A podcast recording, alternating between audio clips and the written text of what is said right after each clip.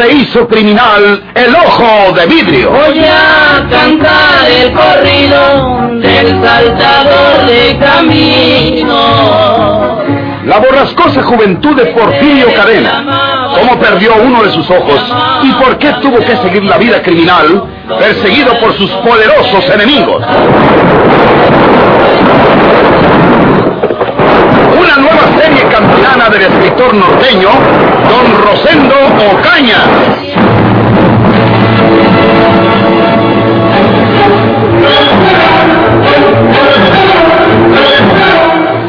¿Qué? eh, ¿Quiere conocerme usted a, a mí, señor Cavazos? ¿Cree, cree que me ha visto por ahí antes? Pasa, pásame. Mí- míreme, míreme bien a la luz del foco. Puede que, digo, puede ser que nos hubiéramos visto en alguna otra parte alguna vez. No, estoy equivocado, señor abogado. Estoy equivocado yo. Antina, de pronto, se me figuró una cara conocida de una persona que, que ya está muerta, señor. Eh, dispense usted que yo lo haya comparado con un muerto, pero ya me doy cuenta de que no puede ser usted.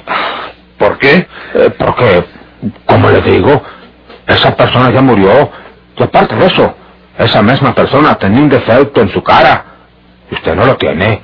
¿Y cuál defecto era ese, señor Cavazos? Tenía un ojo de vidrio.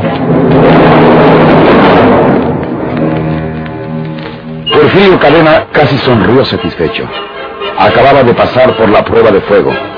Entonces era verdad lo que afirmaba allá en la capital la señorita Victoria Torres, la secretaria del cirujano Biguri. El ojo artificial adaptado por el médico, merced a una modernísima técnica optiquirúrgica, no era notable en su rostro. Nadie podría advertir que él llevaba un ojo artificial en su cara, y por lo tanto, nadie podría tampoco descubrir en él al ojo de vidrio, que, después de todo, estaba muerto. Había sido acribillado a tiros en la caseta de la bomba de agua, bajo el puente del ferrocarril en San Luis Potosí, y se hallaba sepultado en el cementerio de esa misma ciudad.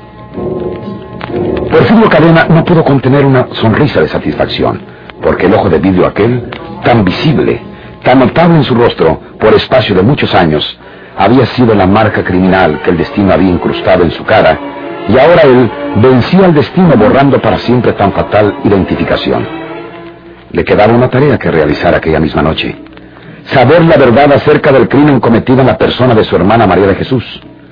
Ya podía hablar cara a cara con don Florencio Cavazos sin que su ojo de vidrio lo denunciara.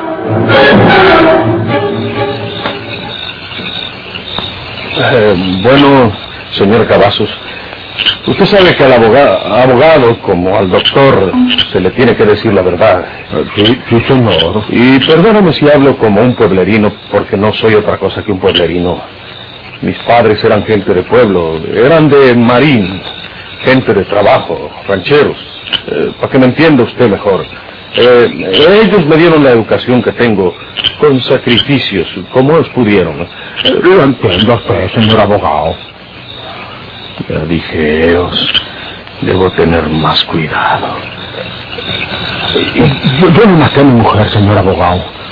Recio quedito, con la frente muy alta y con la conciencia tranquila, puedo gritar a los cuatro vientos que yo no maté a mi pobre mujer, señor. No, habíamos tenido muchas dificultades. Eso sí es cierto, señor abogado. Le voy a decir a usted toda la verdad, para que usted también sepa a qué atenerse para defenderme en mi inocencia. Oiga usted lo que había pasado entre ella y yo. Y lo escucho, señor Cavazos. Yo soy mucho más grande que lo que era ella. Señor abogado, María Jesús era una muchacha en comparación a mí, pero quedó sola en este mundo después que fue asesinado su hermano Porfirio. Porfirio Cadena. ¿Quién sabe si usted lo haya oído mentar? Le decían el ojo de vidrio y fue muy famoso en toda esta región de la sierra. Recuerdo bien a ese personaje. En los periódicos leía lo que pasaba con él. Eh, siga contándome lo de su mujer. Eh, sí, señor. Bueno, pues, eh, aunque éramos de una edad muy diferente, yo le pedí que se casara conmigo, y como le había ayudado mucho en lo tocante a la muerte de su hermano Porfirio, cuando supimos que había sido muerto a tiros en San Luis, o sea, no pude decirle que no, y nos casamos. Nos casamos a la carrerita, dispensándonos la autoridad algunos trámites de carácter oficial, porque el juez civil, eh, pues le dijimos la verdad. No podemos ir juntos a San Luis para cumplir con ese ver si no sabemos ya marido y mujer. Y el juez estuvo de acuerdo en que nos casáramos en aquella forma. El juez era amigo y del mismo pueblo. Bueno, eh, y así no fueron las cosas. Nos casamos y agarramos el tren para San Luis. Recogimos el cadáver de Porfirio, que por cierto estaba hecho garras de la cara y no se le podía conocer. No se le podía identificar como lo quería la autoridad. Pero pues acabamos por reconocer que era Porfirio, que no podía ser otro que Porfirio Cadena, puesto que junto al cadáver se hallaron el mismo ojo de vidrio que él había usado toda su vida y el doctor Leal de Monterrey, al que usted debe conocer, certificó que aquel ojo de vidrio era efectivamente el que le había puesto Porfirio cuando era muchacho. Cuando en una tragedia del pasado había perdido el ojo bueno en su pueblo, que es Laguna Sánchez. Eh, adelante, dígame lo de la muerte de su mujer. Eh, eh, sí, señor. Eh, se lo voy a decir.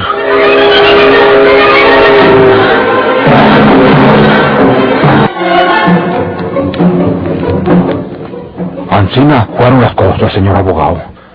Yo nomás quería saber dónde guardaba María Jesús aquel dinero que era de porque nadie podía negar que era de. Pero yo no tenía la intención de quitárselo, y mucho menos a la fuerza. Yo siempre he tenido mi capitalito y mis bienes, señor abogado. Pues ¿para qué iba yo a ambicionar los otros? La verdad es que cuando yo me vine otra vez para la vía, con la intención de contarle al señor juez que María Jesús me acusaba de haberle robado su dinero y que aquella acusación era justa, entonces, cuando el mismo señor juez de letras y yo fuimos a la casa para hablar con ella, nomás al entrar, señor abogado, nomás al abrir la puerta y dar unos pasos adentro de la casa, y allí estaba ella tirada en el suelo, con la cara diciendo claramente que había sido ahorcada o estrangulada, como luego dijo el doctor que examinó su cadáver. Pero yo no la maté, señor abogado. Las pruebas que dicen que tienen en contra mía no son verdaderas. No pueden ser verdaderas porque yo no la maté. Yo le juro a usted que no la maté. Yo les juro a todos que yo no la maté. Eh, cálmese, señor Cavazos. Y dígame, si usted no la mató, ¿quién, digo, quién puede haberlo hecho? ¿De quién sospecha usted? ¿Quién puede haber tenido interés en matarla? ¿Qué enemigo tenían ustedes, o, usted o ella, que haya podido cometer ese crimen? No, pues, eh, pues eso es lo mismo que nos preguntamos todos. ¿Quién pudo ser ese asesino? ¿Quién sabe si algún desconocido haya tocado la puerta para pedir una ayuda y cuando la de María Jesús le abrió, pues que haya querido robar y que se le haya pasado la mano al apretarle el cuello? Un desconocido no sabría que mi... Digo, que su esposa tuviera escondido ese dinero. La hubiera matado y se hubiera llevado lo que estuviera a la mano, pero no iba a levantar los ladrillos buscando un tesoro que no sabía que existiera. Eso es verdad. Eso también lo hemos dicho al señor juez de letras y yo, pero Usted no la mató, señor Cavazos. usted, señor abogado... Dígame la verdad a mí. Eh, Ya le dije Si que... quiere que lo defienda, que lo saque libre por ser inocente, dígame la verdad. Aunque haya sido usted, entiende. Aunque usted la haya estrangulado y diga que no porque así le conviene. Dígame la verdad a mí. Dígame que la mató sin querer y que... No, no, señor. Eso no es verdad, señor abogado. A mí no me salga con mentiras. Estoy diciendo la verdad, la pura verdad, como está esta Santa Cruz que le digo a usted la verdad, la puritita verdad. Yo no la maté. Yo no fui el que la maté. Si me echa mentiras, se pudrirá en la prisión o lo llevarán al paredón sentenciado a la pena de muerte. No. Usted, señor abogado. Sábeme usted, con la seguridad que le acabo de decir la verdad, que soy inocente. Que Dios me castigue con lo más grande de las penas y con el más doloroso de los tormentos y que sufra mucho, mucho, hasta la hora de mi muerte. Si le estoy diciendo aquí una mentira. Yo no la maté. Yo no le robé su dinero ni la maté. Yo nunca, señor abogado, oiga usted bien, yo nunca le puse un dedo siquiera encima de sus ropas para pegarle, para ofenderla a golpes. No. Muy bien. Muy bien. Entonces tenemos que pensar en, en un enemigo sanguinario y cruel que lo hizo. Entre los parientes de usted o de ella, entre las personas que pudieron conocer la existencia de esa fortuna escondida, ¿no recuerda usted a alguien que sea tan malo que haya podido asesinar a su esposa para robarla? Pues eh, piénselo bien. Tiene que ser un hombre, y, y un hombre malo, muy malo. Un hombre feroz, capaz de asesinar así a una mujer. Si viviera uno que se llamaba Andrés Sauzón, ¿eh? yo diría que él había sido. Pero Andrés Sauzón ya está muerto. Lo mató precisamente. Eh, ah, oiga, señor abogado, hay un hermano de Andrés Sauzón, un tal José Trinidad Sauzón, que estuvo aquí cuando enterramos a su hermano y que... ¿Dónde está ese hombre? ¿Dónde vive ese José Trinidad Sauzón?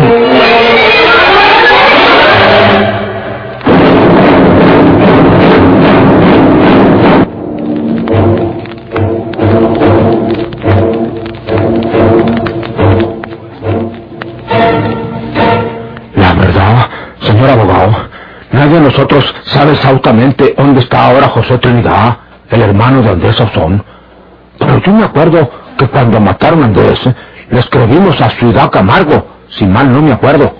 El señor juez de letras se lo puede decir mejor que yo, porque fue él el que le puso el telegrama para avisarle la muerte a su hermano y que lo íbamos a enterrar al día siguiente. Se dejó venir José Trinidad y llegó a Laguna Sánchez unas dos horas antes del entierro. ¿Y qué clase de hombre es ese José Trinidad? Pues, eh, ¿quién sabe, señor abogado? Porque nosotros nomás lo miramos unos dos o tres días que se estuvo aquí en estas tierras. Pero comenzó a preguntar por lo que había dejado su hermano, a exigir alguna herencia de su hermano, porque sabía que María Jesús, que en un tiempo había sido la mujer de él, tenía su dinero, y soñaba el muy ladino con que le diera una parte a él, por ser el cuñado, no más que María Jesús. Le puso uñas y no le quiso dar ni agua. Ah, yo ahora me acuerdo que Porfirio Cadena estaba herido en doña Eustacia, la de Terreritos, porque fue el que mató a Andrés Sauzón y salió él también. Bueno, pues hasta la casita de doña Eustacia llegó una vez José Trinidad, pistola en mano, tratando de rematar a Porfirio.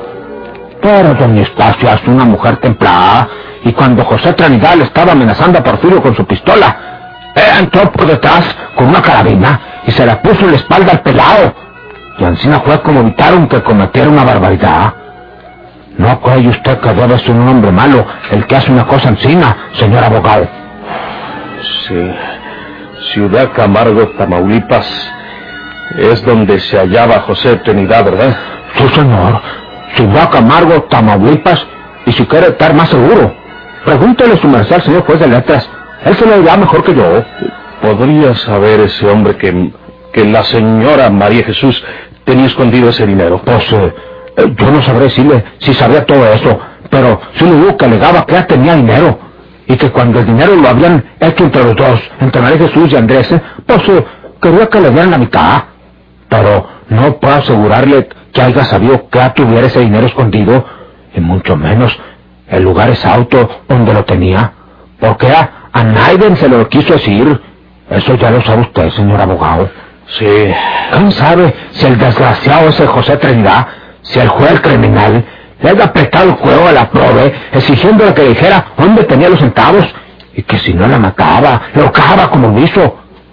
Y quién sabe si ella, sintiéndose ya sin resuelvo, pues eh, le haya señalado el rincón donde tenía escondido el dinero, y por eso lo supo y se lo llevó. Con seguridad que antes de levantar los ladrillos para sacarlo, la acabó a estrangular para que no lo anunciara. Es. es muy posible. Bueno, señor Cavazos, confío en que usted me ha dicho la verdad. Se lo juro a usted, por la salvación de mi alma. Bueno, bueno. Entonces le quiero, digo, le quiero decir esto.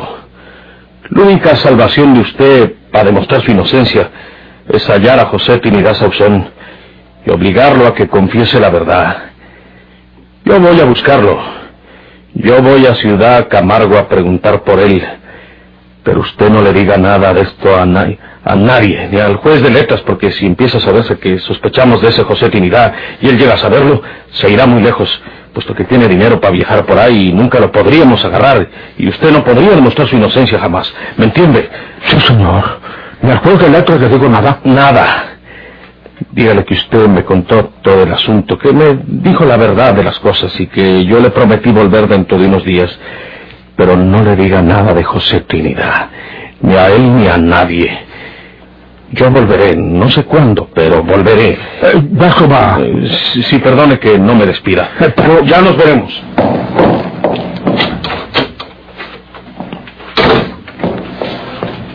Qué amigo tan raro. Pues acaba el mismo a buscar a José Trinidad. Pues nomás avisa a la policía para que le sorten. Y os lo agarran y se lo traen. Está muy raro el defensor que me mandó mi hermano Hortensia. Pero ojalá que haga algo por mí. ¿A quién se parece este amigo? A Porfirio. Sí, pero Porfirio está muerto. Y si no estuviera, tenía que tener un ojo vidrio y este amigo no lo tiene. ¿Qué diera yo porque fuera Porfirio? La fina es su hermana. Y él sabe ahora que yo no la maté. Él se encargaría de hallar al asesino, sea José Trinidad o el que sea, y me salvaba de esa infame acusación. Estoy desvariando. Eso es lo que pasa. Estoy desvariando. Porfirio Cadena está muerto. Este abogado tiene que salvarme. Ilumínalo, Dios mío, para con el criminal que mató a la pobre María Jesús.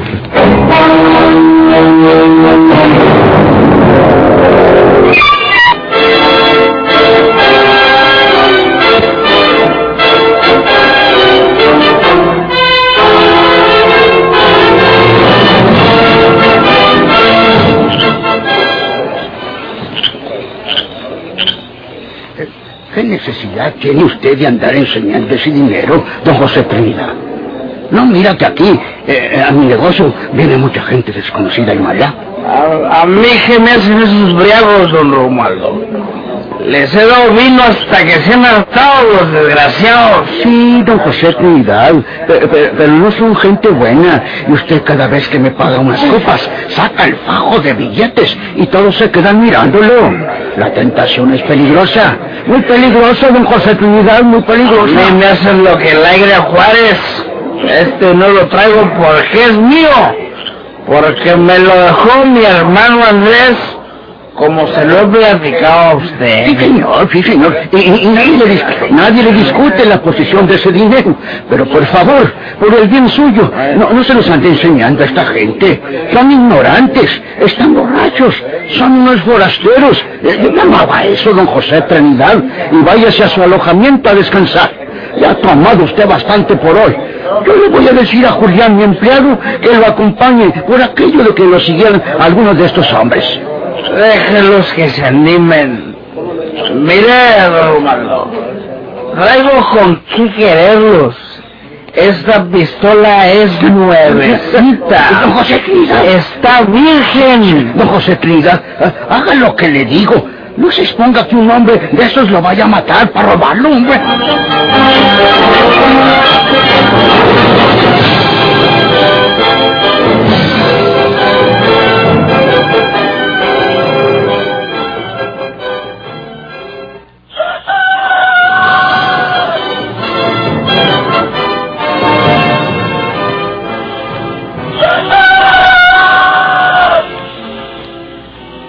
¿Cómo amaneció, don Florencio?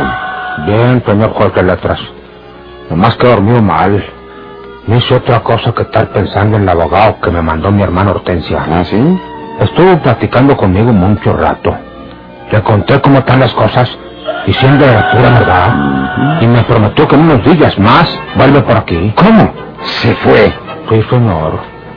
Seguramente iría a alojarse en alguna parte. Eh, yo no pude ofrecerle mi casa porque soy el juez y él será su defensor. ¿Le dijo si ya tiene alojamiento aquí en la villa? Nomás me dijo que volvería entre unos días más, señor juez de letras. Es muy extraña esa actitud. Cuando menos debería echarle una ojeada al expediente. No le dijo a dónde iba. No, señor. Nomás me dijo, nos veremos por aquí entre unos días, ¿eh? ¿Por qué no me dice la verdad, señor don Florencio? Ese abogado que le envió su hermana doña Hortensia tuvo la facultad de sacarle a usted la verdad. Usted le confesó que en un arrebato inconsciente mató a su esposa. No, y no, entonces él consideró su causa perdida y le dijo que se marchaba, que no podía defenderlo, que así se lo diría a su hermana. No, no, no, señor letras. El señor abogado fue a... ¿A dónde? ¿A dónde fue? No, no lo sé. No lo sé yo, señor letras. Eh, pero yo le aseguro, Eh, Lo que pasa es que usted no ha querido confiar en mí, que soy su amigo, aunque tenga que juzgarlo, y ha preferido decirle la verdad a ese extraño que lo ha abandonado. ¡No! ¡No, señor No me de diga usted que no.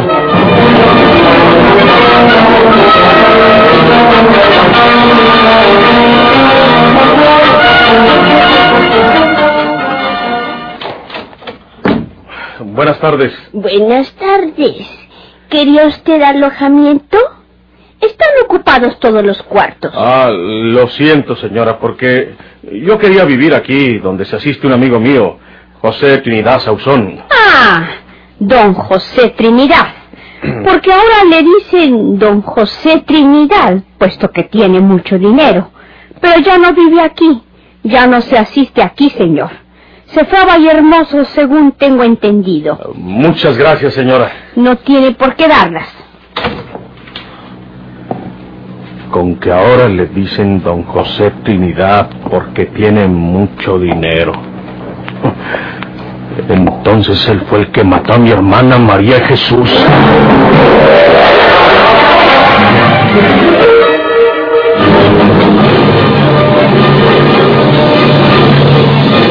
¿Por qué se hizo criminal el ojo de vidrio?